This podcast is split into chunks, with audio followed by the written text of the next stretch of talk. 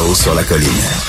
Ce que les ministres n'ont pas voulu dire, Antoine va vous dire. Cube Radio, de 13 à 14. Vous écoutez Là-haut sur la colline.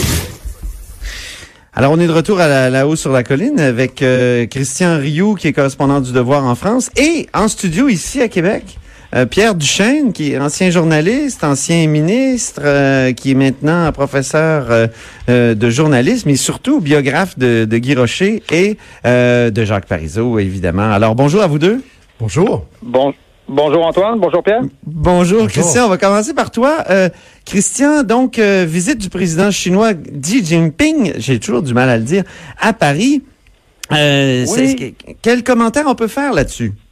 Écoutez, euh, oui, cette semaine, on a mis les, les petits plats dans les grands. On a même voulu montrer une certaine forme d'unité entre la France, l'Allemagne euh, et l'Union européenne. hein. On a invité Mme Merkel, M. Juncker euh, à Paris, à l'Élysée, pour, euh, pour accueillir le, le président.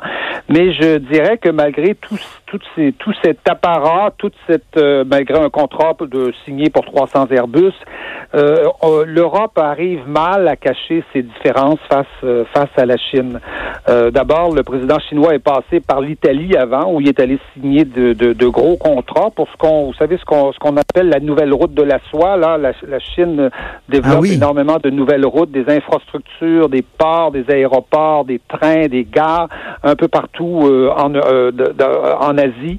Et, euh, et donc, euh, il semble que le, Trieste et, la Chine va être un peu la base chinoise quelque part de cette de ces nouvelles routes là. ensuite, euh, la- la- l'Allemagne se montre euh, pour une fois un peu déterminée à l'égard de la Chine, sauf qu'on sait que depuis dix ans,